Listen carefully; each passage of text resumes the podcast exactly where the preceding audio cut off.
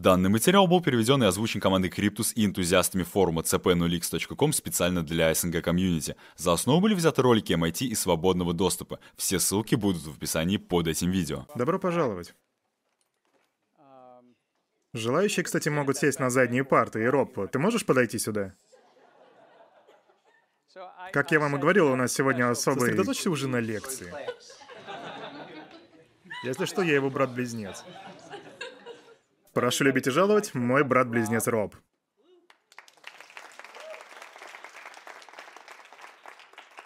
Роб сегодня у нас даже не как спикер, он скорее мой гость. Однако он поговорит еще немножко, когда мы дойдем до обсуждения Нориэля Рубини и его соображений по экономике блокчейнов. Роб 25 лет работал на T. Rowe Price. Или 24, 20 лет. А до этого еще 10 лет на Уолл-стрит в Salomon Brothers, ну, в основном. В общем, он из Salomon Brothers на Уолл-стрит. Он основал свой хедж-фонд, который провалился, так что он закрыл его по итогу и пошел работать в T. Прайс, где отработал аж 20 лет. Там он рулил инвестиционным фондом, а до этого он занимался телекоммуникациями и различными инвестициями. Ближе к концу, я думаю, я спрошу Роба, как человека, который успешно управлял активами на 20 миллиардов долларов в моменте, что он думает о криптовалютах и о текущем положении крипты в целом. И он в отличие от вас всех, не читал тех материалов, которые я вам дал. Ну, ну а вы-то читали, конечно. Наверное. Но это будет позже, когда мы будем говорить о блокчейн-минималистах. Итак, сейчас мы плавно переходим к тому, что я называю вторым актом. Мы определенно много говорили об экономике блокчейнов во время нашего разговора об их технологиях. Но сегодня мы по-настоящему погрузимся в экономику. Да, мы, мы и так и уже так или иначе говорили о ней с самого начала нашего семестра. Но в этот раз мы будем, мы с вами зайдем еще дальше. Потому что цель всего вот этого нашего с вами путешествия в том числе, чтобы найти самую правдивую правду, научиться отделять хайп от реальности. Я дал вам материалы на эту тему. Надеюсь, вы хоть краем глаза заглядывали в материалы для чтения. Так вот, там была статья на Риэле, на Риэле Рубини. А вот Нориэль Рубини — это просто самый минималистичный минималист. Просто вот то, что говорят Нориэль Рубини, Пол Кругман или Джо Стирлиц, это все показывает э, другую сторону этой технологии. Так случилось, что я с ними не согласен. Но я бы не сказал, что я полностью согласен и с другой стороной. Я, например, не согласен а, с Томом Драпперсом.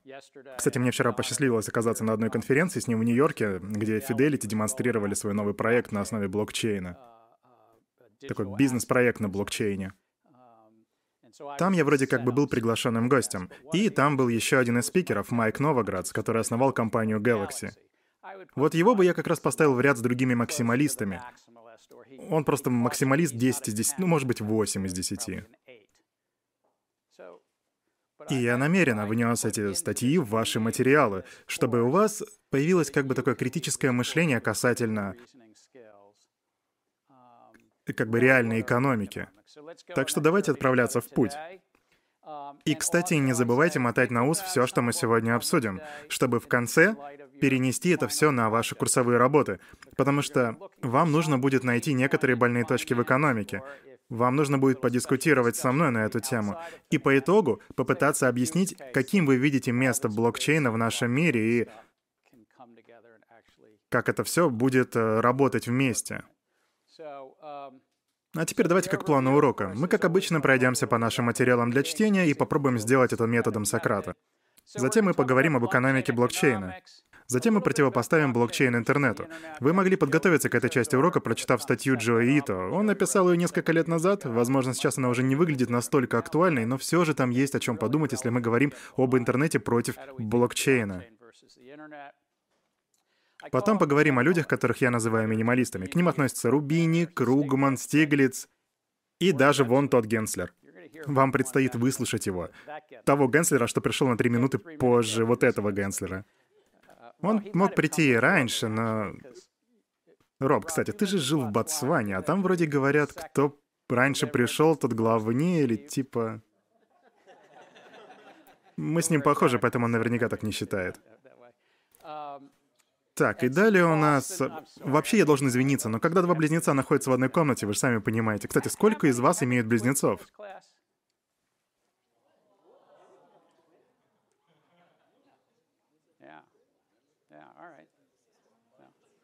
Ну, похоже, что статистика не лжет. О, ты вроде говорил, что ты перуанец, и у тебя есть идентичный близнец. Да, мы с ним идентичны. Да, он работает врачом и сейчас живет в Перу. А еще у нас в Перу говорят, что первый из близнецов, кто рождается, тот считается старшим. То есть, кто первый рождается, да, тот старше. То есть, это вроде право при рождении. Да, я как раз был первым и не могу сказать, что это круто. Тогда в Перу Роб бы имел право при рождении. Еще мы поговорим о цене и компромиссе, несмотря на то, что мы уже затрагивали эту тему. Затем подведем итоги и глянем-ка еще на пару слайдов. И я постараюсь все изложить покороче, чтобы мы могли с вами подискутировать немножко. Вопросы сегодняшнего урока. Первый. Как децентрализованные блокчейн-приложения влияют на стоимость верификации и на стоимость нетворкинга? Может, кто-нибудь хочет высказаться сейчас? Или вы можете сделать это попозже, после того, как я... Потому, потому что я хочу дать вам свое видение того, как блокчейн меняет привычную верификацию и нетворкинг. Вот эти две вещи. Это, кстати, было в статье Кристиана Каталини. Я знаю, что вы были не в восторге от того, что вам пришлось прочитать статью в 30 страниц, но Кристиан крутится в этой среде. Он, кстати, а, преподает в другом крыле MIT, если вы не знали. Он, он, правда, сейчас не здесь, он обычно бывает в субботу. Но еще раз, Кристиан очень хорошо прощупал экономику блокчейна. Вы просто не можете качественно погрузиться в эту тему и не прочитать его статью. Это не профессиональная солидарность, не подумайте. Он, он правда очень хорош. И затем, ну, конечно, сравнение с интернетом. Это вроде как два основных вопроса. И я знаю, как многие говорят, что я даю слишком много чтения, но я дал вам всего пять обязательных статей. Да, статья Рубини была желательной к прочтению, но дал я ее в последний момент. Это второе. Кстати, кто из вас прочитал его статью? Около трети, даже половина. И как вам такая пощечина по блокчейну? Что думаешь, Эллен? Это было смешно, мне понравилось. Тебе понравилось. Я даже не дочитал, чуть не помер со смеха.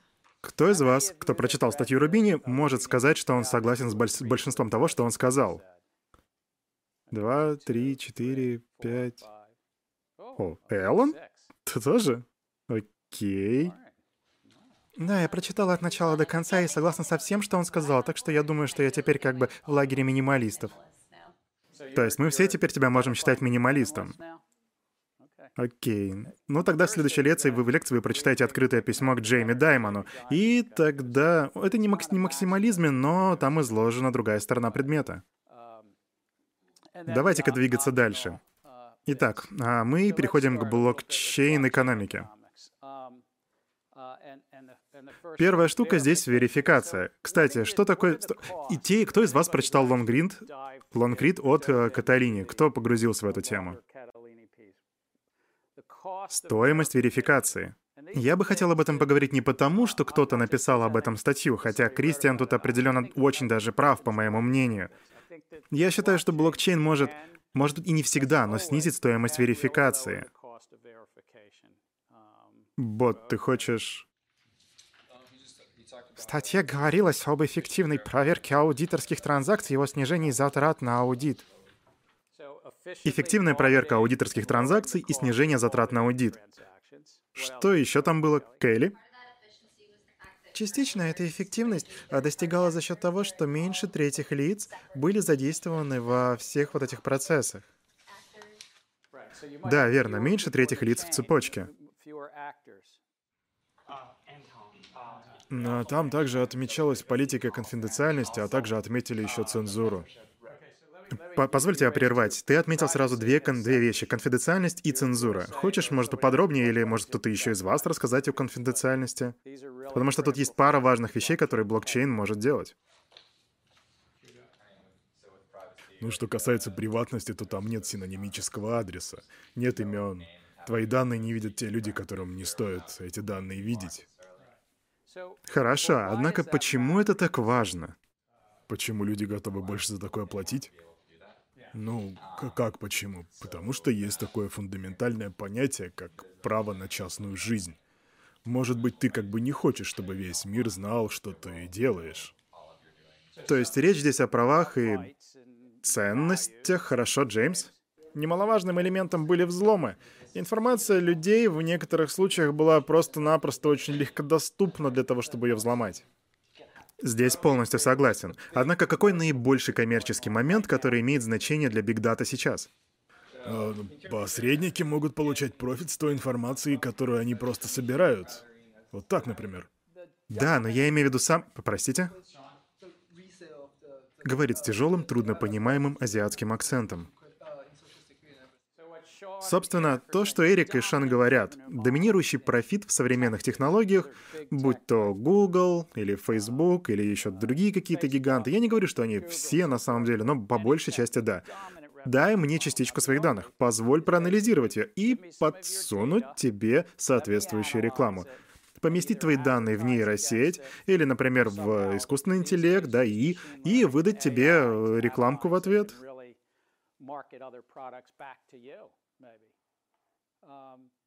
Это то, что с нами происходит. Это мир, в котором мы живем. Мы выдаем данные о себе. Кто-то побольше, кто-то поменьше. Но по итогу это огромная масса данных. И блокчейн, кстати, Каталини как раз об этом и говорит, может дать тебе больше конфиденциальности, если ты пожелаешь. Кстати, что насчет цензуры? Кто, кто из вас говорил про цензуру? Когда вы имеете дело с централизованной властью, с коммерческим банком, например, они решают, выдавать вам кредит или нет. Это уже цензура. Одна из ее форм. Это форма аллокации.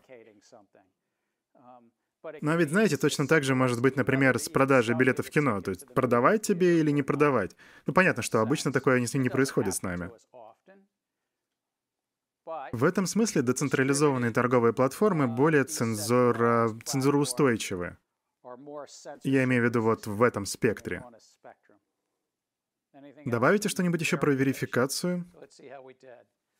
Окей, тогда вот перед вами шесть пунктов, которые я выделил. Прямые затраты. Тут компромисс в том, что в блокчейне более низкая стоимость проверки. Это не всегда так, но при большом количестве проверок обычно бэк-офисы согласуют реестры, это их работа. На наших занятиях мы много говорили о реестрах, они же леджеры. Вот в них регистрируется, так сказать, право собственности. Таким образом, у вас может быть один банк, который регистрирует право собственности, другой банк, который регистрирует право собственности, как пример, торговля акциями или платежи. В таких системах есть куча прямых затрат, которые можно снизить. И вот говоря о публичных блокчейнах, многие банки смотрят на вот тот, вон первый пункт, потому что таким образом можно снизить затраты на персонал бэк-офиса. Просто внедри блокчейн, и у тебя будет меньше затрат на согласование. Затраты на конфиденциальность и утечку данных. Конфиденциальность — это когда Хьюго и я хотим сохранить конфиденциальность, но при этом мне известно, что Facebook забирает мои данные. И это утечка данных, я это так называю. Меня это, честно говоря, не особо заботит. Но все же... Эллен? Мне просто очень интересно, если есть какие-нибудь cases, потому что я их не вижу. То есть я видел, что можно переводить, переводить токены от отправителя к получателю, конечно, и даже скрывать сумму. Это, наверное, даже полезно для бизнеса, потому что одно предприятие может не хотеть, чтобы другое знало, чем они занимаются. Ну а помимо, есть ли какие-то еще cases? Это очень хороший вопрос. Кто сможет ответить Эллону на его вопрос? Я, я, не, я могу сам, но я бы хотел послушать вас. Примеры юзкейсов, когда пользователь не будет отдавать свои данные и лишаться приватности. Я бы привел, знаете, я бы привел, наверное, в пример Uber. О, вы хотите... Да, я думаю, я могу использовать в качестве примера хедж-фонд. Простите, какой фонд? Хедж-фонды. Например, при управлении активами ты как бы не хочешь... Ну, то есть, например, хедж-фонды стоят за брокерами. Они проводят свопы с брокерами, поэтому им не нужна проверка. Таким же они пытаются работать, также они пытаются работать ниже 5% порога. Так что в ином случае они мы могли бы просто, как бы правильно выразиться, они могли бы застопорить рынок. То есть коммерческий аспект в управлении активами. Может быть, я не желаю, чтобы другим было известно, какие позиции я открываю. Хорошо, согласен. Вот вам на мой пример тогда.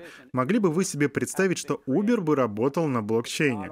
Понятно, что он сейчас не на блокчейне, но мы же можем себе это представить. Заказчики, владельцы оборудования-владельцы машин, водители, три комьюнити, те, кому нужен транспорт, те, кто его предоставляет, и те, кто вводит. И все они объединились бы на базе блокчейна. И, может быть, причина, по которой я бы чувствовал себя бы комфортнее, если бы Uber был на блокчейне, допустим, если бы... Вот, допустим, у меня несколько подружек, и я бы не очень хотел, чтобы кто-то знал, когда и кому я поехал. Это называется приватностью. Если, если что, я не женат, я холостяк. То есть я всего лишь пытаюсь сказать, что я не пытаюсь скрыть что-то незаконное, но при этом я не хочу делиться своими данными. Мы делимся тонной данных, которые, допустим, когда используем нашу кредитку, особенно в нашу эру машинного обучения и искусственного интеллекта. Кто-то получает данные о наших расходах и может, так сказать, ограничить круг посещаемых нами мест.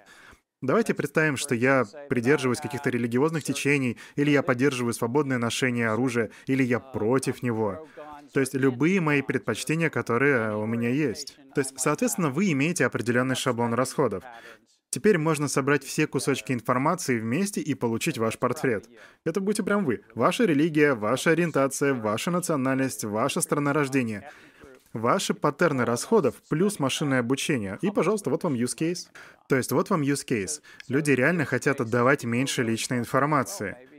Да, это не доминирующий случай. Но все же, наша лекция как раз об экономике. И как раз это уже, как видите, экономический случай.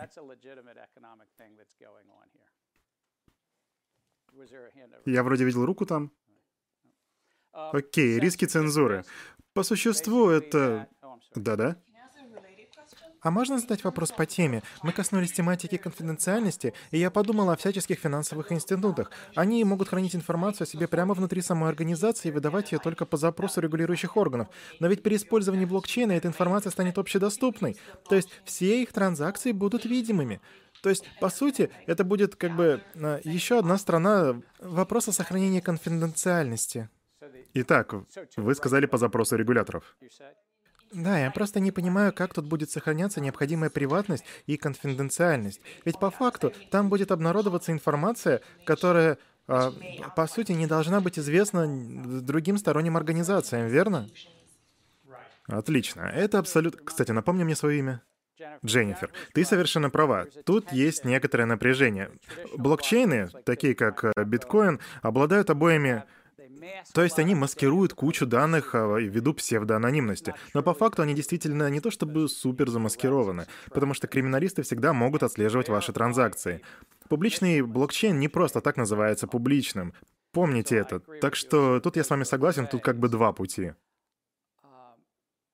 Существуют и иные способы обеспечить анонимность, такие как доказательства с нулевым разглашением и тому подобное. Их цель — обеспечение большей конфиденциальности, но я хочу показать, что тут есть и экономический резон. Последняя фраза Пола Кругмана в его статье звучала так «Покажи мне юзкейсы». Вы же читали его статью? Он, кстати, лауреат Нобелевской премии, если что. Он шикарен. Э, очень красиво пишет. Но он э, и, и Дженнифер, вы оба правы, система все еще не идеальна. Тем не менее, вы можете обеспечить приватность до определенного уровня. Я хочу уточнить, у меня всего одна подруга, и она живет в Нью-Йорке. Просто для чистоты, потому что это была просто гипотеза об Убере, не больше. Я просто только что вспомнил, что нас снимают. И теперь они будут думать, что это обо мне.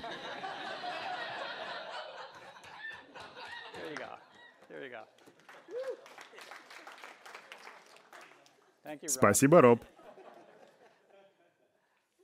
Знаете, у меня есть байка, хотя нет, хотя нет. Регулирование. Мы уже немножко говорили об этом, но я считаю, что если вы не думаете о регулировании, то вам не нужна неизменная система регистрации права, а в частности, право собственности. Вам стоит тогда остаться как бы ближе к традиционным базам данных. Может быть, здесь я и не прав. Может быть, есть исключения. И при этом, если ты как бы перемещаешь что-то, что имеет ценность, то урегулирование в этом смысле будет означать завершенность. Мы, мы, кстати, быстренько уже пробежались как-то раз по этой теме несколько лекций назад, если вы помните. А, это была тема о дело в Шотландии, помните дело Кроуфорда. Если Джеймс украдет у меня доллар, затем передаст его Эндрю, то я не смогу забрать у Эндрю этот доллар. У меня нет легальных прав, чтобы это сделать. Он у меня... У меня есть, если речь идет о Джеймсе. Это... Вот это и есть завершенность, потому что теперь это доллар Эндрю. Иногда вот такие вот схемы находят применение. Еще одна важная вещь. Продавцы в США очень не любят платить от 2,5% до 3% платежным системам каждый раз, когда они продают товар. Visa, First Data и так далее, и так далее. Кстати, не всегда они идут сразу в Visa, иногда они идут непосредственно прямо в банк. А еще есть то, что называется возвратным платежом. Мне вот довелось поработать финансовым директором в компании Hillary. Это, конечно, гадко, что мы проиграли во, много, во многих аспектах тогда. Но несмотря ни на что, я все равно продолжал работать финансовым директором аж в течение следующих шести месяцев, потому что нам нужно было закрыть компанию. И вот в этот период нам пришлось познакомиться с тем, что я теперь называю кладбище компьютеров. Сотни сотрудников после увольнения оставили за собой сотни компьютеров. Они ушли. Но другая вещь, с которой мне пришлось разбираться 60 дней к ряду, это возвратные платежи. Вы, кстати, знали, что доноры могут прийти в офис визы и сказать, «А я тут по ошибке задонатил». И вот вообще не имеет значения, сколько там было, 50 долларов или 27 сотен долларов. И, кстати, у меня сложилось свое собственное мнение о возвратных платежах теперь. Да, конечно, донаты правительственным компаниям — это не одно и то же с обычными донатами, но это то, с чем... Э, Хьюга? А кто в таком случае отвечает за возврат денег клиенту? Виза или продавец? Или, может, это еще как-то происходит? Ну, так как здесь мы были, по сути, продавцами, то нам и пришлось платить, да. Это происходит практически с каждой проигравшей компанией, и это не имеет... А что, если денег уже нет? А это уже проблемка. Просто проблемище. И это то, что платежные системы в этом случае... Это, кстати, публичная информация. Мы пользовались услугами компании Stripe. И компании, как Stripe, берут на себя определенный посреднический риск. Но сейчас многие уже не закрываются, так как закрывались мы тогда. Так что да, это на ответственности продавца в большей степени. Далее стоимость доверия. В блокчейне такое присутствует, но в особом виде, в виде доверия коду. То есть вы доверяете разработчику ядра биткоина, например, и протоколу консенсуса. Поэтому, когда люди говорят, что тут нет такого понятия, как доверять кому-то, это не совсем так, потому что вам придется доверять коду. Ровно как и протоколу консенсуса, вместо того, чтобы доверять посредникам. Выходит такой вот компромисс. Да, Эллен? Но я думаю, стоит тогда сказать и о доверии самой сети биткоин. Верно. Также тебе придется доверять и сети биткоин, ты верно подметил. На самом деле это общий момент, потому что, имея дело с банком, мы доверяем уже сети банка. То есть в самом центре доверия проекту на блокчейне лежит доверие к его сети. Но то же самое, кстати, стоит сказать и о централизованных решениях. Хочу отметить, что в сети биткоин можно задвоить расходы даже при условии, что сеть работает без сбоев, в то время как в приватных блокчейнах такое невозможно по факту. Везде есть свои болячки, так что да, я тут соглашусь. У вас есть вопрос? По факту есть еще стоимость доверия интернет-провайдеру, то есть нужно доверять посреднику, который позволяет вам прежде всего попасть на сайт условного банка. Они легко могут подсунуть вам фейковый сайт, где мы оставим свои данные, вот просто как нечего делать. Выходит, что тут очень много кого, кому нужно доверять. Верно. Когда я вожу машину, если я не в Бостоне, то я доверяю, например, карбюратору, при том, что я даже не знаю, как он работает. Видите, у нас очень много пластов доверия, но я бы еще раз отметил, что в том, что касается блокчейна, то вам не нужно доверять каким-либо централизованным посредникам, а лишь коду и лишь консенсусу. Далее у нас рента, о которой мы как-то раз уже тоже говорили. Не хочу сказать, что это причина, по которой стоимость платежных систем в районе от полутора процента до одного процента от ВВП во всем мире. Ну а часть — это рента. У нас в Америке этот сектор составляет полтора триллиона долларов или 7,5% от всей нашей экономики, так что тут такая неплохая рента. Таким образом, у нас тут 6 или 7 пунктов, которые стоит выделить из статьи Кристиана Каталини, а также вместе с ним и статьи Пола Кругмана. Есть вполне законное основание думать, что мы могли бы снизить стоимость проверки. Второй момент из статьи Каталини, а он говорил о сетях. Скажу своими словами. Основная ценность сетей заключается в перемещении прав собственности. Мы с ним выражаемся разными словами, но смысл примерно одинаковый. Перемещение прав собственности или кусочков кода, который запускает смарт-контракты, которые будут установлены и в свою очередь уже передвинут права собственности. Может ли блокчейн снизить затраты на разработку и эксплуатацию сети? Ну или, словами Каталини, запустить систему и исключить проблему так называемых коллективных действий. Проблема коллективных действий — это всегда определенная проблема в любом бизнесе. Некоторым предприятиям очень сложно дается преодоление именно этого аспекта. Возможно, кто-то из вас знаком с одним из бизнес-кейсов компании Federal Express. Просто когда я еще ходил в школу бизнеса, они приводили этот бизнес-кейс в качестве примера. Там был такой джентльмен, по-моему, его имя Фред Смит, который выдвинул просто безумную идею, как совершить доставку день в день. Какое количество самолетов нужно, чтобы доставить кучу посылок из Мемфиса, штат Теннесси, куда-нибудь где нет офисов, нет сотрудников и где есть, э, вот, вот по сути, все эти проблемы коллективных действий. И все это внутри одной компании. Uber. Могли бы выстроить сеть, как у блокчейна.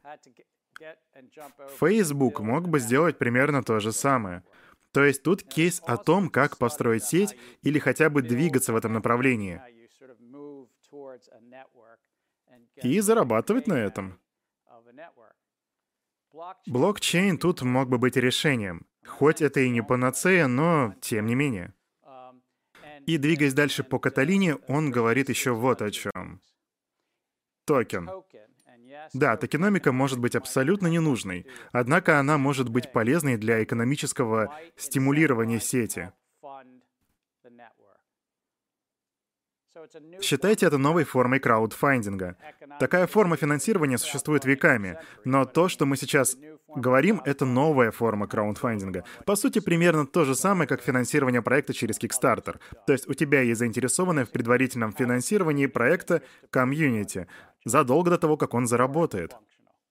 И вот здесь вопрос начинает касаться уже государственной политики. Однако в чистом виде это экономическая модель, которую мы с вами видим уже на протяжении ни много ни мало, но десятилетий. Но не стоит забывать, что этот механизм стимулирования может быть у уже работающего проекта. Персонально я не особо уверен в этом пункте. Примерно 2 или 3 из 10 по шкале уверенности. Однако я не хочу, чтобы моя предвзятость заразила и вас, потому что многие люди считают, что токены на этом этапе очень полезны. Я считаю, что в первом случае, да, это хороший способ финансирования. Я убежден, что это уже как бы неоднократно доказанный факт. Но вот второй случай, я не уверен, что нам нужны токены и токеномика, чтобы поддерживать платформу. И при этом не стоит забывать, что есть игровые сайты, где фактически уже есть токены. Просто они называются иначе, внутриигровые покупки. Кстати, среди вас есть геймеры? Не хотите признаваться? Шесть, семь. Так за что ты платишь в играх? Там мечи, щиты, что? На самом деле я скоро стану сотрудником Blizzard, но большая статья покупок — это скорее скины. Скины? Интересно, интересно. В общем, у нас тут комьюнити в играх, где есть система внутриигровых покупок. Это то, что нравится игрокам. Это, по сути, ваша вторая личность, которая получает такие различные награды. И, кстати, бьюсь об заклад, что у некоторых из вас есть э, всякие баллы лояльности или воздушные мили. Кстати, кто-нибудь из вас коллекционирует мили? Вы собираете их, чтобы экономить на перелетах, или, может быть, вы просто чувствуете себя хорошо от самого факта обладания ими? Можешь не признаваться, Том, если не хочешь. Я сделаю все, чтобы быть крутым. Ну, конечно. Помните этот, э, господи, фильм Джорджа Клуни «Мне бы в небо»? Кто-то смотрел эту киноленту? Вы помните, там была сцена, где он наконец побеждает, и у него э, собралось аж 10 миллионов миль? Это просто такая грань человеческой натуры. И люди, которые положительно настроены к последнему пункту, по сути верят в такую систему мотивации, как в фильме «Мне бы в небо». Собственно, я думаю, тут можно закончить с минималистами, просто со всем уважением. Возможно, мне стоило бы быть более нейтральным. Закон Метклофа. Кто-нибудь знает о нем что-нибудь, кроме, может быть, Эллона? Бродишь? Я должен был догадаться. А ты, кстати, не говорил классу, что у тебя есть ученая степень в чем-то? Не-не, нет. Я просто слышал что-то такое. Ну, там речь о полезности сети, в которой количество пользы как бы прямо пропорционально Ага, ты знаешь. В общем, суть в том, что полезность сети поднимается при увеличении количества нод. Идея такая, что я могу обращаться к Альфу, Альф может обращаться ко мне. Возможно, Альф не считает, что обращение ко мне принесет пользу, но тем не менее. Но если есть уже пять человек, к которым можно обращаться, например, Альф может обращаться, то согласно этому закону полезность сети будет уже не в пять раз выше, а в пять в квадрате. Некоторые могут сказать, что этот закон вообще-то не работает, если у тебя, например, 100 или 150 нот. Например, Альфу не нужно обращаться к каждому из этих 150 человек. Так что да, у нас тут есть погрешность. Так что тут у нас модифицированный закон Метклофа с формулой время x на логарифм x. В действительности не имеет значения точное выражение полезности, просто суть в том, что график полезности не будет линейным. И это причина, по которой Google, Apple, Amazon, Facebook торгуются на той отметке, на которой они сейчас находятся. Почему некоторые стоят 500 миллионов долларов, миллиард долларов?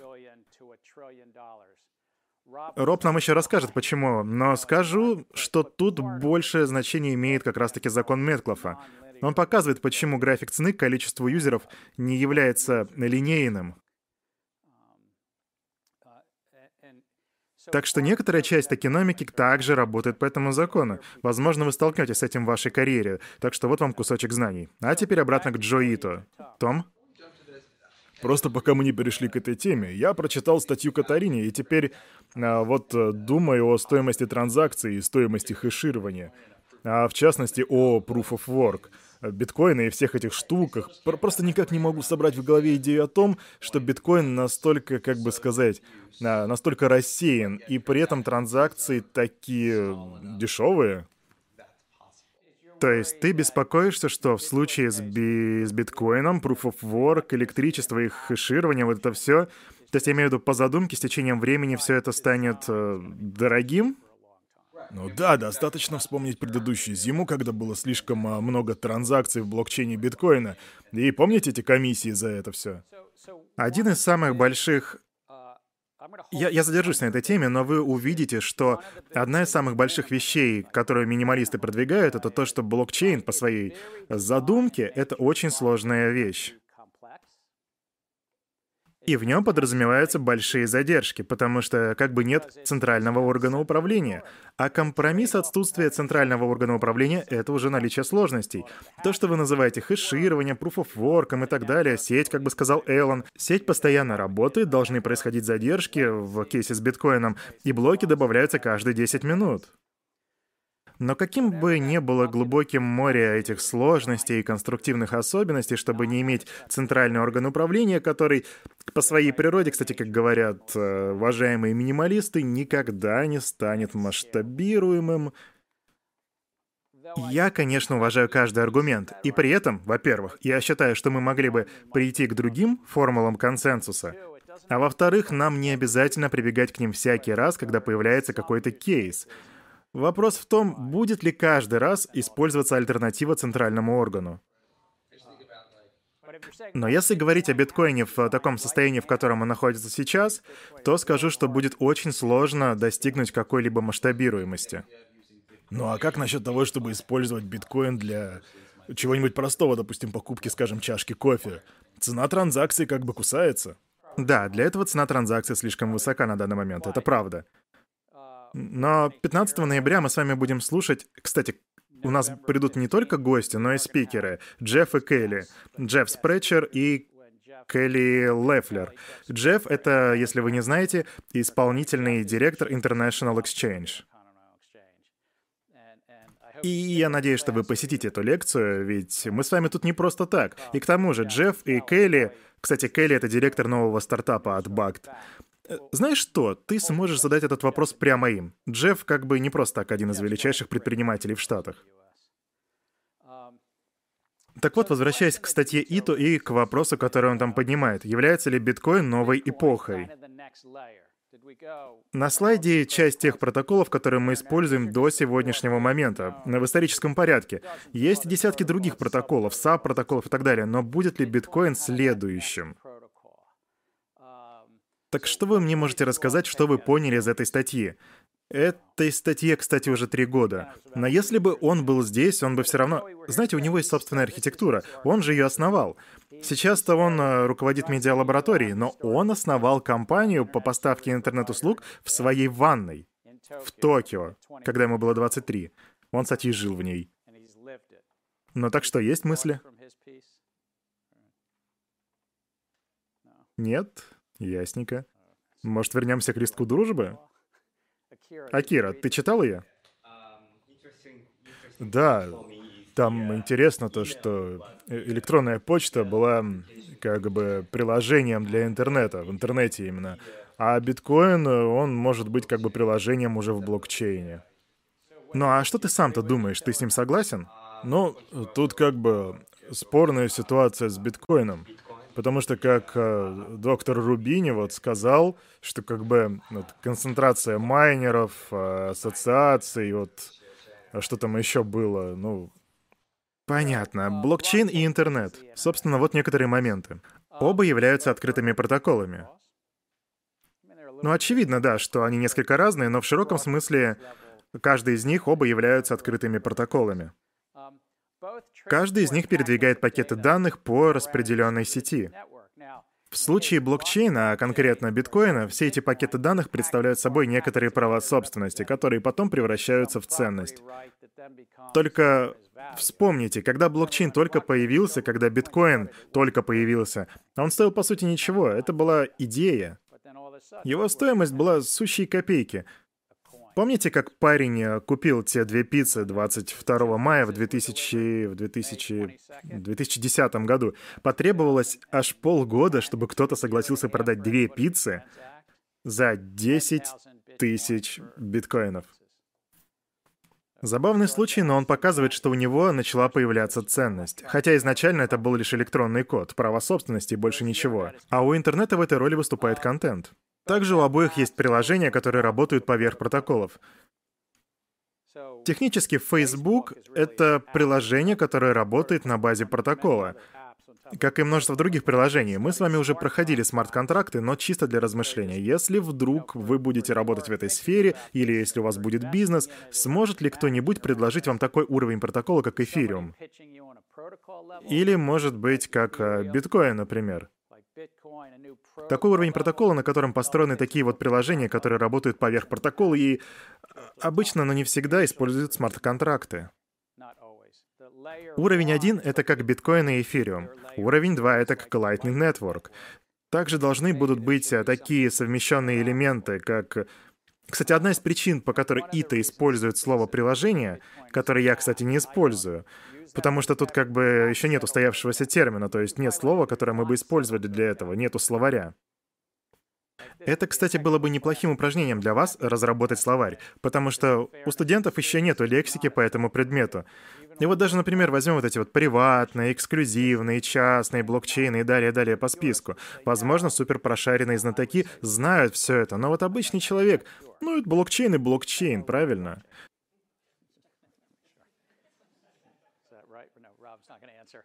Оба говорят «да» развитию открытых сетей, но я бы сказал, что в обоих случаях у нас есть большая доля централизации. И Джоито пишет, что подразделение ICANN представляет из себя не что иное, как централизованный орган. Я имею в виду сейчас сам протокол, а не приложение на его основе. Разумеется, что разработчики, например, эфириума, то, то есть комьюнити постоянно очень внимательно следит за тем, что говорит Виталик Бутерин, потому что все, все, все еще есть определенная доля централизации. Но, тем не менее, сам протокол открытый, вы можете найти его на GitHub. Это абсолютно открытый код. И все же это весьма централизованный протокол. Совместимость. И это в очередной раз отсылает нас к Джоито. Биткоин несовместим с эфиром. эфир несовместим с iOS. И так далее, далее, далее. Каждый из них находится сам внутри себя. Они не находятся на одном уровне друг с другом, и поэтому я думаю, я сейчас могу ошибиться в выборе слов, но ведь была когда-то частная интросеть, помните? Но она не была интернетом. Это как вот сейчас биткоин. И даже само слово «интернет» дословно означает «между сетями». Эллен сейчас, думаю, даже поможет мне. А что вообще значит для биткоина возможность взаимодействия с эфириумом? Ведь у нас на данный момент уже есть эти атомарные перекрестные свопы, где, по сути, вы можете поменять какую-то сумму эфира на какую-то сумму биткоина. Это уж хорошо само по себе, так что же еще нужно? Элла нам сейчас говорит, воу-воу, постой, притормози. Ты же можешь перемещать ценности из одного реестра, допустим, реестра биткоина, в другой реестр, например, реестр эфира, используя то, что называется атомарная кросс-цепная торговля, о которой мы уже говорили. Это можно назвать своего рода вторым уровнем. Ну, возможно, нам больше ничего и не нужно. Может быть, это и есть решение проблемы. Однако у нас все еще остается проблема в том, что код биткоина, его скрипт сильно отличается от скрипта эфириума. Можно, конечно, сказать, да кого это вообще волнует? Но это разные сети. Тебе необходимо использовать вот эти атомарные свопы, чтобы перепрыгивать с одной на другую. А также тебе понадобится уже другой протокол, чтобы перепрыгнуть с эфириума на EOS. Но это зависит от того, что вы имеете в виду под другим протоколом. Алгоритм-то тут один и тот же, но да, по факту они решают разные проблемы. Вот почему скрипт биткоина так отличается от скрипта VME у эфира, например. То, что они разные, это вполне естественно. Я уже как-то говорил на одной из лекций, что многие проблемы совместимости рано или поздно проходят через это. Но мы находимся на разных этапах. Например, интернет до 90-х годов, до всемирной паутины 91-92 года, был своего рода набором приватных сетей. Очень похоже, что мы сейчас находимся на том же этапе, что и ранее интернет. Эллен же считает иначе. Может быть, мы уже ближе к всемирной паутине, потому что у нас есть промежуточные решения в виде свопов. Простите, но мне нужно тут влезть. Роб начинает проявлять активность. Да, думаю, самое время. Это же как евро, доллар и иена. Тебе приходится постоянно думать о разности курсов, вне зависимости, нравится вам это всем тут или нет. Многие из вас об этом не думают, но какова правда? А правда в том, что цены относительно друг друга постоянно меняются. Как только вы узнаете котировки, они в следующий момент могут измениться. Это не бесшовный процесс. Но он мог бы быть таки таковым, технически. Но ведь в этом была суть создания эфира и биткоина, чтобы были две разные валюты, как минимум. Итак, Роб говорит, что, господа, тут не место дебатам, потому что среди вас нету тех, кто прав, больше или меньше. Роб просто хочет сказать, что тут есть разногласия. Верно, получается, что у нас так много валют, и если я, допустим, а, ну, верю в, в них, в одну из них, то Просто для чистоты. Я не понимаю, что люди хотят сказать, когда произносят совместимость. Я правда не понимаю. Я слышу это здесь так часто, но не понимаю, что они хотят мне все сказать. Просто я технарь, я вроде как должен это понимать. Да, да, да, но ведь ты еще не получил звание доктора наук, верно?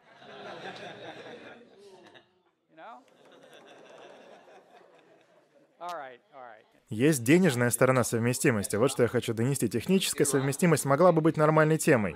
Но денежная совместимость — это, ну, типа как? Это типа одна валюта равна трем другим и на... Вот что я поднимаю под совместимостью. Возможность перемещаться по разным реестрам с наименьшим возможным количеством швов. Это что касается конкретно блокчейнов. Потому что в других сферах это может быть э, вообще иное определение для совместимости. Вот примерно как э, если я какая-то фирма, я какая-то фирма, и я пришел на блок, перешел на блокчейн, то может ли эта система общаться и перемещать ценности и данные в мою предыдущую базу данных или, например, уже в другие блокчейны? Понятное дело, что пока не может быть вообще бесшовной системы. Они будут, когда я буду передавать, э, я имею в виду швы будут, когда я буду передавать данные из устаревшей системы в новую. Или, например, от блокчейна к блокчейну, опять же. Но вот в чем суть. Можно ли нам с, наим... с минимальными затратами, причем затраты как на то, что, о чем говорит Роб, то есть вопросы котировок, так и стоимость взаимодействия через API и через свопы. То есть выглядит ли это с точки зрения юзера бесшовным процессом. А если я институционал, то могу ли я удобно перемещаться между системами? Ладно, давайте двигаться дальше. Я постарался объяснить, но я не профи. Стимулы. В блокчейне, в частности в биткоине, есть майнеры. Но система стимулов есть и в интернете, то есть э, некоторые реестры и регистраторы. Это вот то, о чем Джоита говорил, но просто несколько другие стимулы. То есть тебе нужны люди, мотивированные чем-то, чтобы поддерживать систему живой, позволять ей существовать. И вот тут мы могли бы немножко поговорить о правительстве. Интернет э, своего рода пришел из правительства. Министерство обороны США и то, что называется УПИП в 1900 ранних, ранних 70-х, как бы государство только в 90-м дало прикоснуться к интернету. То есть это не был продукт как-то какого-то либертарианского антиправительственного проекта. А биткоин, Сатоши Накамото и вся эта литература разного калибра — это уже продукты шифропанк этоса или и культуры. То есть тут немного разный культурный бэкграунд. Это, конечно, не значит, что интернет в любовных отношениях с правительством, но культура вещей тут совсем разная. Еще один пункт, который я должен отметить, это значительные инвестиции — Интернету уже было целых 20-25 лет, когда в него наконец-то пришли большие деньги. Огромная волна денег пришла туда в поздних 90-х.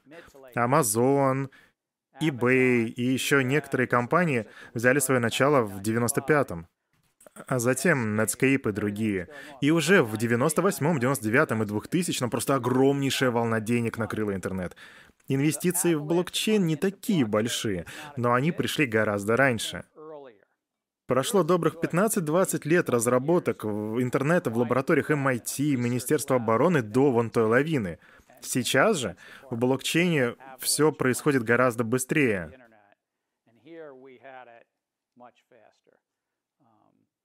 Но это моя точка зрения.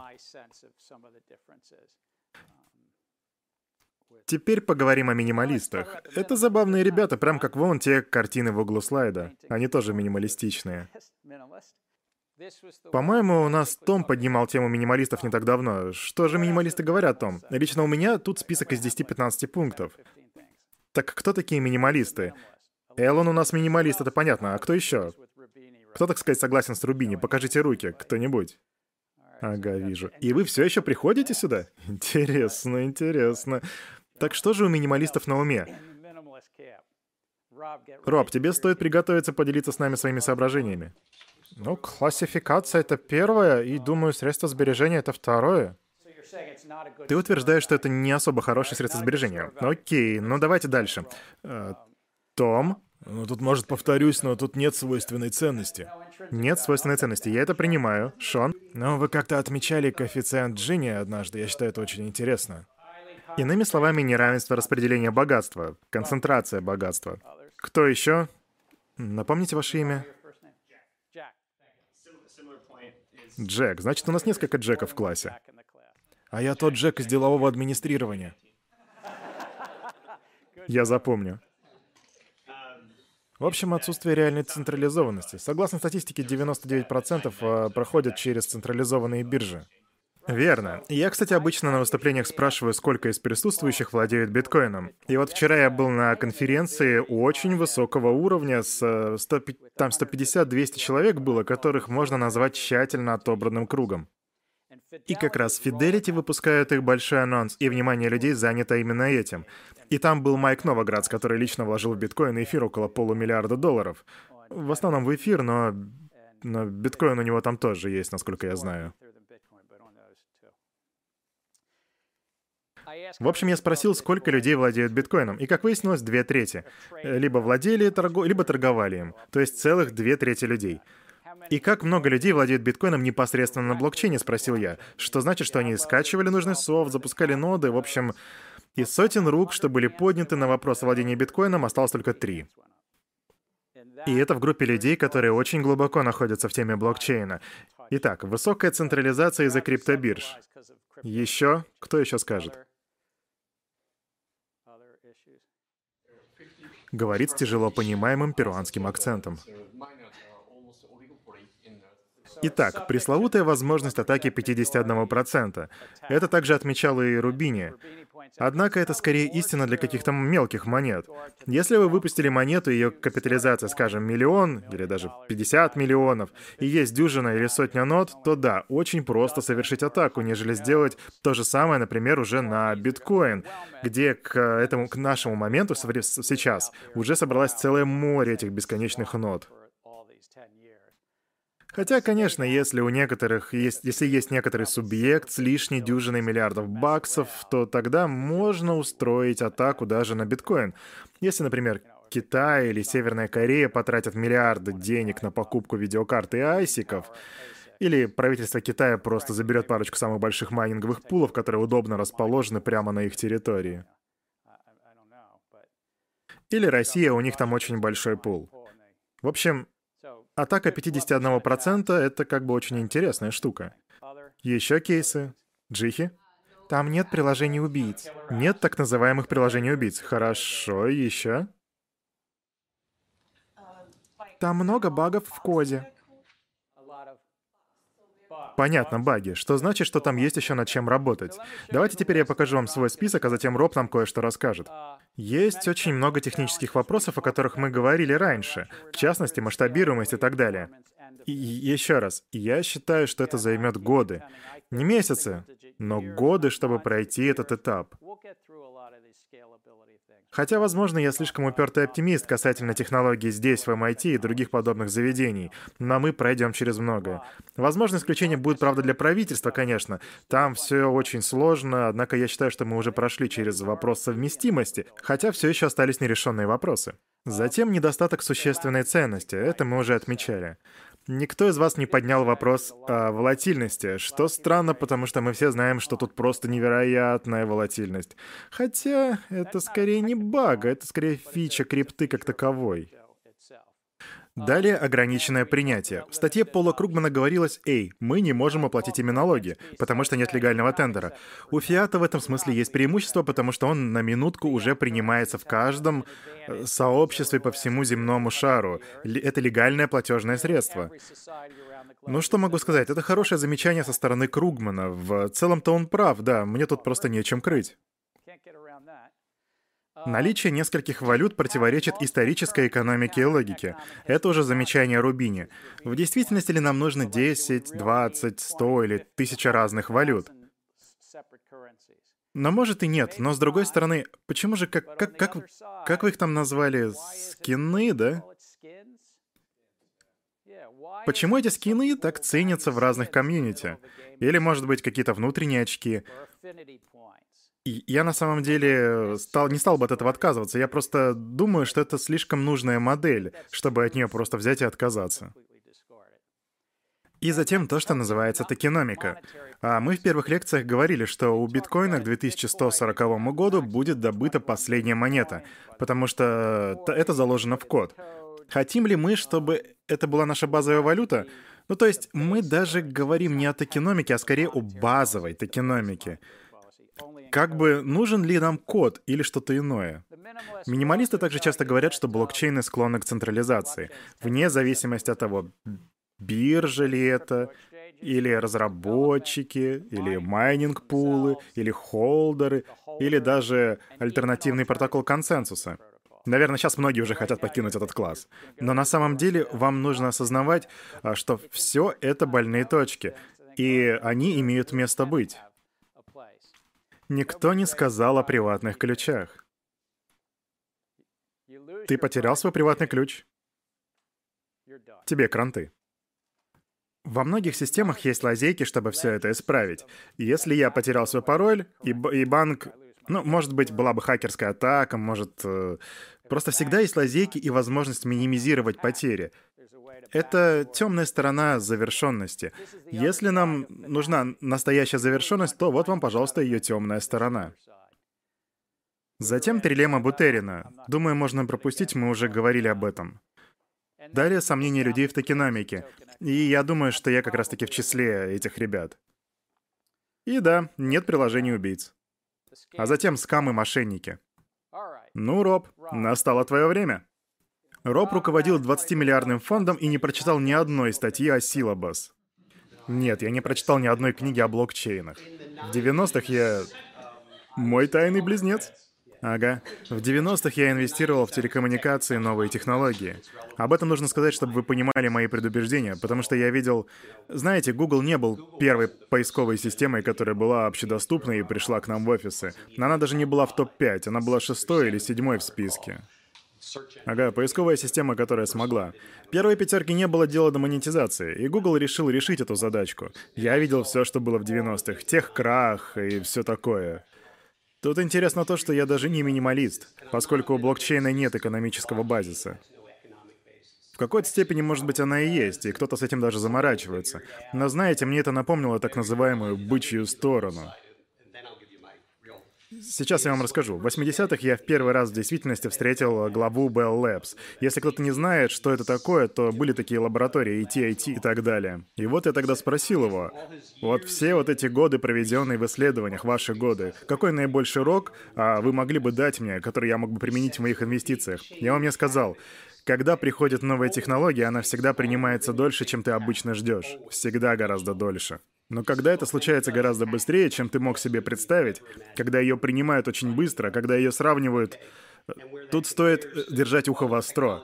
И вот даже эта технология, она, если честно, меня очень сильно беспокоит. Может быть, я не прав, может быть, я слишком побычьи настроен, может быть, я и вправду не прав, может быть, как бы сейчас только мы на первом этапе, та, где происходит весь хайп, потому что обычно сперва мы можем видеть хайп и разочарование, и только потом, позже, реальные cases, настоящие cases. Но вообще я чувствую, что мы сейчас находимся на первом этапе. Я не могу знать, увидим ли мы вообще cases. Может да, может нет. Но вот что меня беспокоит, в частности в биткоине.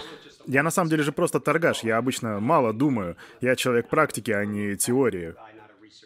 И на рынке это как бы, окей, биткоин приходит, он станет популярным, потому что таксисты говорят о нем, и все пассивно узнают о нем, соответственно. Но почему люди покупают биткоин? Они владеют им из-за так называемой великой теории дурака. Мне просто нужен тот, кто заплатит мне большую цену, и я готов спекулировать, но не холдить.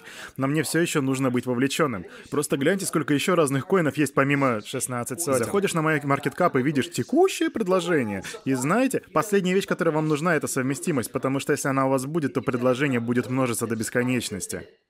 То есть их ценность, ну понятно, что у многих есть шикарные use cases, потому что они как бы некая полезная штука, которая обеспечивает простоту проведения транзакций и вот эти все остальные полезные штуки, ну так подразумевается. Но как вы можете видеть, я достаточно по медвежье настроен касательно стоимости блокчейна. То есть я по настроен касательно самого блокчейна и его полезности. Если бы все блокчейны были совместимы, то это было бы даже здорово. Записи из медицинских реестров могли бы храниться в блокчейнах, если бы это было полезно. То есть, вау, разве не было бы это круто? Но рассматривать биткоин биткоин как что-то ценное, я просто хотел бы, ну, то есть биткоин...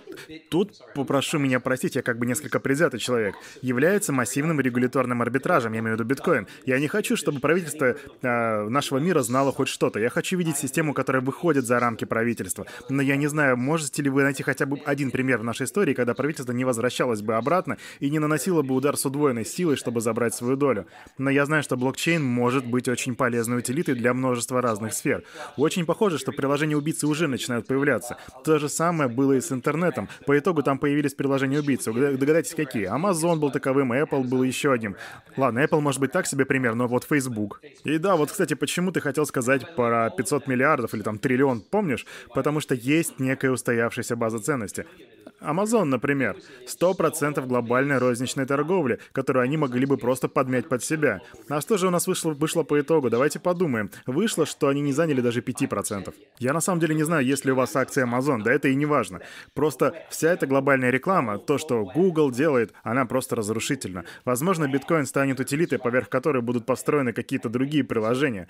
Или и система станет э, повсеместной, может быть, через лет 10-15. И я на самом деле полагаю, что... Знаете, я полагаю, что произойдет что-то, что нас всех поразит.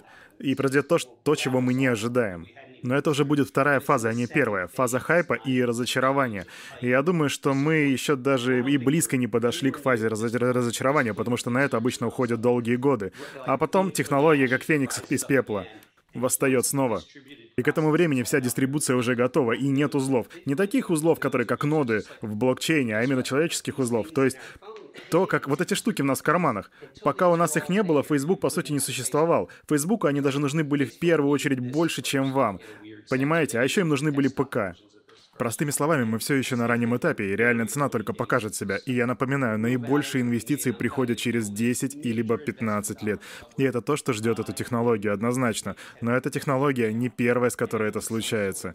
А еще я повторю, это здесь слишком много предложений на рынке. Честное слово, я вообще не знал, что он будет говорить. И так уже на протяжении 60 лет. У вас вопрос ко мне или к моему братцу? Нам нужно двигаться дальше. Так, Шон, твой вопрос? Вы очень интересно отметили, что у Амазона и у Facebook есть а, ORS. И вот в это время пузыря в прошлый раз, как вы помните, а, в это время у, у людей вот ORS... А... ORS — это общий рыночный спрос. Продолжайте. Вопрос на самом деле о рынке золота. Как вы к этому относитесь? Ну, то есть, а, насколько реалистичное там предложение, если вы понимаете, о чем я говорю. А, тут есть нюансы. Но золото на минуточку уже пять тысяч лет или даже больше, и оно является дефицитным ресурсом, который никто не понимает. Я точно не понимаю, но это добыча ресурсов, а значит у этого есть своего рода стабильность. И вот э, если бы наш биткоин был единственным в своем роде, но тут подобных коинов 1600 штук, а так еще и этот человек топит за совместимость, так что не знаю, ребят. А, думаете, предложение настолько ограничено? Я не знаю. Гэри, может, может ты знаешь? Нет, нет, нет, на самом деле это проблема. Один из способов оценки стоимости криптовалюты, и я говорил об этом на первых лекциях, я говорил об этом на первых лекциях, я тут не собираюсь проводить урок по инвестициям в криптовалюту. Могу лишь поделиться наблюдениями. Если какой-либо токен, не, не только биткоин, это может быть э, любая утилита для передачи файлов, например, как э, вот у нас есть Filecoin который имеет действительно большой потенциал, и к тому же его используют, то вот вам стоит прежде всего задать себе вопрос, какова скорость этого токена. Если кто-то из вас изучал макроэкономику, или если вы изучали скорость оборота денежных средств, то вы должны понимать, что это такое. По сути, разделение экономики а, на монетарной базе. То есть, как много раз оборачивается денежная единица в определенный промежуток времени. Понятно, что в нашу цифровую эпоху эти процессы происходят гораздо быстрее. И вот если бы это было просто хранилище файлов, то я бы получил это хранилище от Джеймса, а Джеймс хочет получить его, допустим, от Хьюга, и так далее по списку. Если бы это был процесс быстрым, то нам нужно было бы просто меньше монет. То есть, чем выше скорость, тем меньше ценность. Но некоторые люди держат монеты. Джеймс, например, холдит, потому что он считает, что это хорошее средство сбережения. Но он, как видите, не использует коин по его прямому назначению. То есть, если вы используете коины по прямому назначению, то это увеличивает скорость и снижает ценность монеты в моменте. Да, как бы тут есть некоторые противоречия, потому что, видите ли, на рынках существуют специальные меры по спекуляции активами. Когда на выходе получается что, вернее, у нас на выходе тогда получается в этом смысле, что есть юзабельность, но у нас пропадает скорость. Я, пожалуй, тут выскажусь. Я убежден, что будет создана некоторая огромная ценность. Но, по сути, останется проблема. А в чем польза? Я точно не знаю разницу между этими вашими коинами и токенами, но если у вас будет какой-то дорогой токен, то просто кто-то, кто-то более прошаренный, возьмет и создаст более дешевый и продвинутый коин. А, позвольте-ка, позвольте мне влезть, пожалуйста. Я тут хотел бы... Роб, ты можешь остаться. Я просто покажу кое-что. Мы уже видели вот этот слайд, но я покажу его еще разок. Тут у нас что-то вроде централизации против децентрализации. В контексте экономики мы можем менять угол наклона тех прямых на слайде. И стоимость децентрализации может снижаться. Это оранжевая линия. Вы же знаете, что я вот на самом деле душой ближе к общедоступным блокчейнам, чем к эксклюзивным блокчейнам. Опять же, мы уже видели следующий слайд. Тут речь о традиционных базах. И опять же, публичные блокчейны против традиционных баз данных. Вам на самом деле не нужно запоминать каждое слово на этом слайде. Но вот простая вещь. Если вам нужен леджер для передачи каких-либо прав собственности, то вам достаточно иметь просто традиционную систему. Если вы будете двигаться уже дальше к середине этого слайда, там изобретение 90-х. Система с разрешением на добавление, блокчейн с добавлением кучу цифровых э, фишек типа хэширования и криптографии и цифровых подписей. То есть э, вы уже будете ближе к публичным системам. Мы уже говорили об этом, это дает вам окончательное урегулирование. Там очень много возможностей, но это всегда коллективная штука, это клуб. Тут можно говорить о коммерческих банках и других системах, которые пользуются этим. Если вы движетесь в правую сторону слайда, то вам придется отказаться от всех этих фишек и сделать упор на скорости производительности. Но даже после того, как вы по прошествию нескольких лет, когда вы уже набрали нужную скорость, вы должны держать в голове, вам нужно помнить о двух вещах. Одна из них — это стоимость верификации. Это существенная вещь, и я вам не раз говорил это учесть в ваших курсовых. Если у вас остро встает вопрос о рентабельности организации, то вы таким образом можете снизить ренту.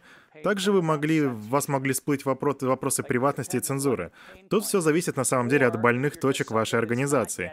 Или, может быть, у вас нет централизации. Я крепко убежден, что если вы пытаетесь атаковать централизованную систему с блокчейном, то вам стоит воспользоваться путем низкой стоимости верификации.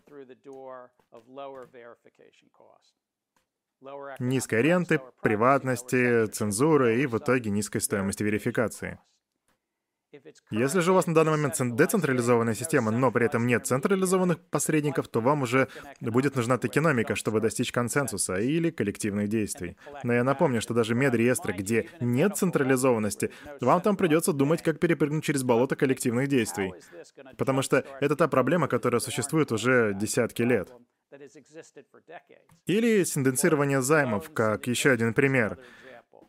Коллективные действия — это, кстати, Goldman Sachs, Morgan Stanley и JP Morgan, и BenQ National Paris и многие-многие другие доверяют друг другу лишь до определенной степени.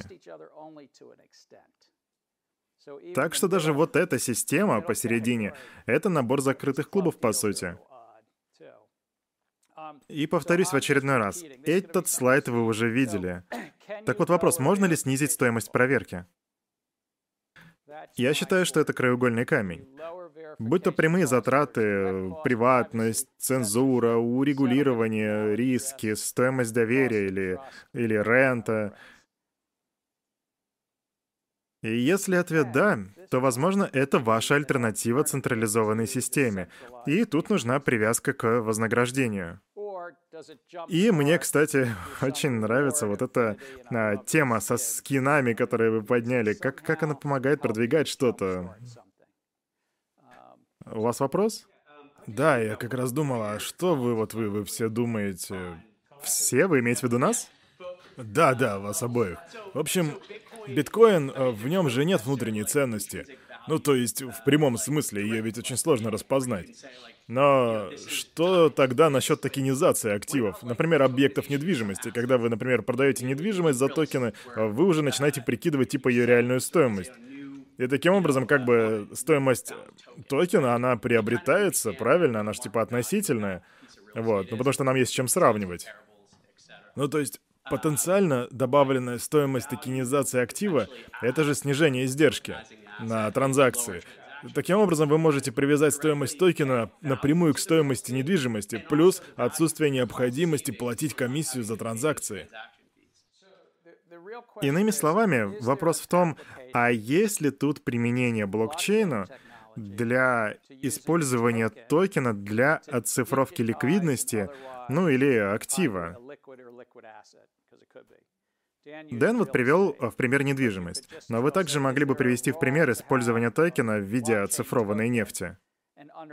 Или, например, золото. Или, может быть, это целый набор акций, или даже фиата. Так что мое мнение — да, это своего рода современная форма биржевых фондов или, например, современная версия складской расписки. Потому что бумажные деньги начинали именно с этого. Это было типа как «пожалуйста, могли бы вы придержать мое зерно у себя, а взамен дать мне складскую расписку?» А потом было золото. И вот если у меня есть такая расписка, то мне проще ее обменять, чем золото или же зерно. Так что должен отметить, что с точки зрения экономики тут очень длинная история. И ответ на ваш вопрос должен быть «да». Но нужно соблюдать осторожность, особенно когда речь идет о неликвидных активах. Действительно ли а, мы таким образом создадим ликвидность там, где ее как бы нет? Потому что недвижимость по-прежнему очень своеобразная штука. А золото по-прежнему очень взаимозаменяемо. Золото очень долговечно. Вы можете хранить его на складе в течение тысячелетий. Так что я должен сказать, что ответ на ваш вопрос, скорее всего, должен быть «да», но с большой пометкой, что я не очень уверен насчет э, неликвидных активов. Другое же дело — это высоколиквидный товар. Тут, конечно, мы могли бы с вами сказать, а чем это отличается от обычного биржевого фонда? Но возможно, что когда регуляторы скажут «да» этому направлению и разобьют об него бутылочку шампанского, это и будет выглядеть как биржевой фонд. А возвращаясь к теме затрат на верификацию, я думаю, что Каталини поднимает этот вопрос, если, если необходимо сопоставить автономный актив с его цифровой верификацией или репрезентацией, например, то в итоге вы не получаете такого же снижения затрат, как если бы а, имели дело а, бы, если, то, то есть если бы это была просто физическая версия. Так что тут, возможно, имело бы место существующим посредникам, которые бы а, взяли на себя работу по соответствию физических и цифровых активов. Что вы думаете?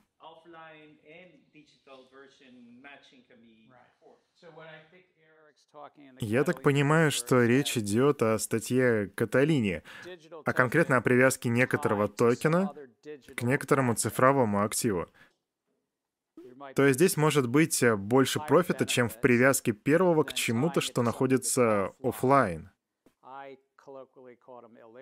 Я в просторечии назвал это неликвидным активом, но не все, что офлайн, это не ликвид. И есть точка зрения, что если у нас будет взаимодействие от э, цифры к цифре, то, возможно, тут будет больше профита и меньше затрат, а также тех э, самых э, швов.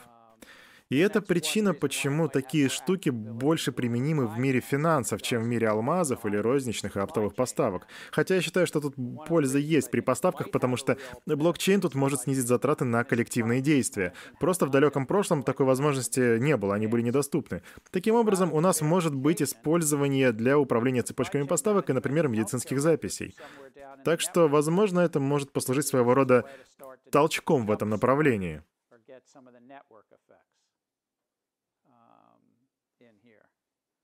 Опа, кстати, я забыл, что у нас тут еще есть запуск и оперирование. Есть что добавить? Нет? Окей. Итак, перед вами ваше чтение на дом, и мы увидимся с вами на следующей лекции. В этот раз у вас его чуть-чуть поменьше, так что всего пять, четыре даже. А я вас всех благодарю, запишите и до свидания. Thank you.